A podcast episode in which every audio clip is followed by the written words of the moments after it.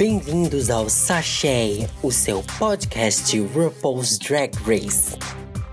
Hoje nós vamos comentar o décimo episódio, como vocês pediram e atendendo também aos nossos ouvintes. Estou aqui adiantando em alguns dias o podcast do episódio semanal. Espero que vocês aproveitem e tenham gostado desse episódio tanto quanto eu.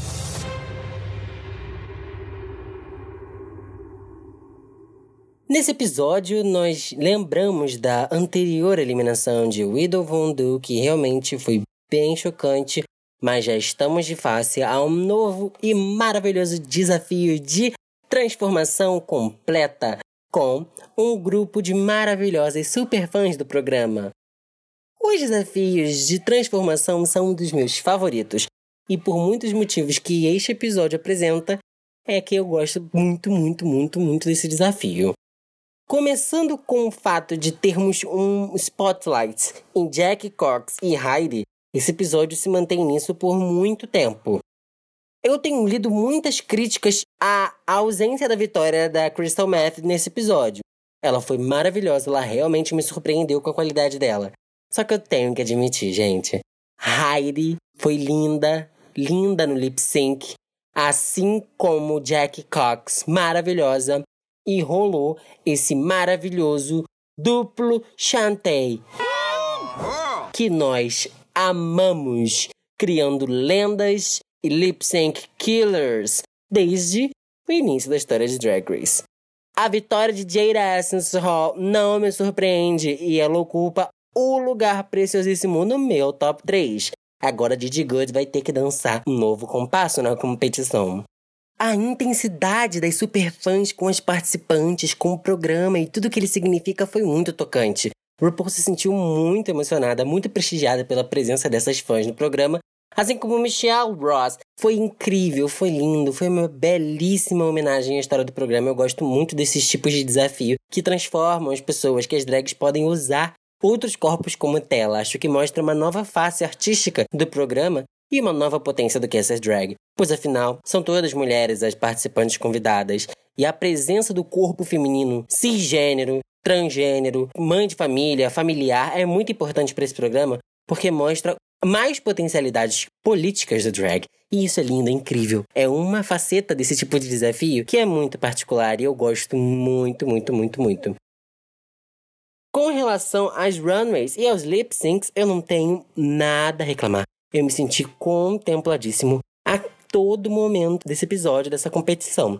Eu gostei muito do modo que as vibes casaram muito bem e todas conseguiram apresentar um trabalho ótimo. Realmente é uma semana que a gente olha e fala: todas foram muito bem, foi um episódio muito divertido, muito alto astral. As considerações que eu faço são especialmente as queens que eu não gostaria que tivessem se destacado tanto, como Sherry Pie, a Didi Good também se destacou bastante. Eu gosto, eu amo a Didi Good. Pra mim, a Didi Good é a mais possível vencedora junto com Jade Essence Hall.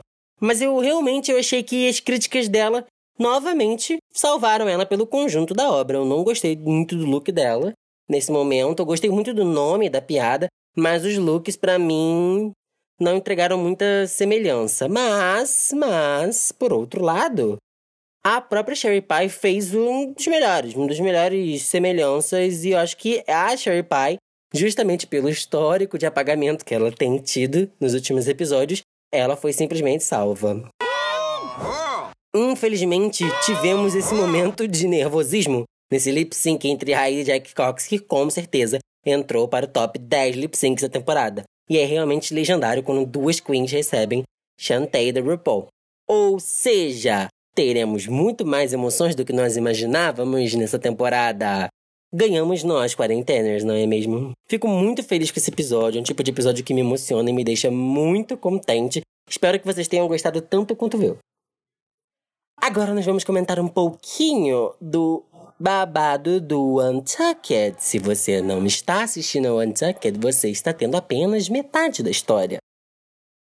No Untucked, o babado foi sério porque Jack Cox puxou a conversa de que este realmente foi o melhor episódio de transformação da história de Drag Race. E eu tenho que concordar com ela.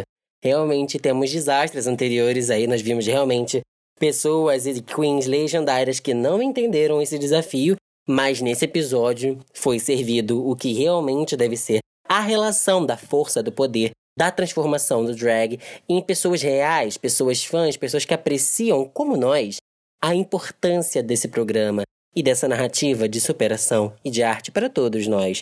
Eu gostei muito de como Heidi, mesmo entendendo que estava ainda fazendo um passo atrás no que deveria na competição, teve uma autoestima elevada. Ela é realmente uma queen que merece essa autoestima. E eu achei que todas elas se valorizaram muito enquanto top 6. Realmente têm sido muito cordiais. Eu ficaria muito assustado se acontecesse um veneno ali entre elas. Eu gostei muito. Todas as superfãs se sentiram muito elogiadas, muito contempladas por participar do jeito que ficaram, do jeito que estiveram. Foi lindo. Eu sinto a gratificação delas de, de longe, de longe, assim. Eu gostei muito dos nomes, todas, todas têm nomes ótimos. Bibi Bad, Sneaky Cox. E, gente, o que falar de Jay-Z? Jay-Z é uma mulher muito importante. Daisy Ridley é a primeira Jedi mulher da franquia Star Wars e realmente estamos aguardando a primeira drag Jedi. Na verdade, ela foi muito impressionante, ela se sentiu muito honrada. Eu acho que dos convidados também dessa temporada, ela é uma das que eu destaco ao topo, assim. Ela foi muito bem. E eu gostei muito da emoção da Jackie Cox com o Nick Cox ali um pouco antes do lip sync foi muito emocionante. Eu me senti muito emocionado e eu fico muito feliz, muito grato de que nem Hyde nem Jack tenham saído eliminando uma ou outra. Eu acho que esse é o tipo de double shantay que eu rezo toda vez que sai um episódio de Drag Race para que aconteça. Eu tô muito feliz eu espero que vocês aproveitem esse episódio tanto quanto eu aproveitei. Esse foi o Sachê sobre o décimo episódio da décima segunda temporada de Drag Race. Eu sou Iago Romero e este é o quadro de RuPaul's Drag Race aqui do Cine Simples. Me encontre nas redes sociais, Facebook, Instagram, Twitter e no meu blog no Medium. Muito obrigado e até o próximo.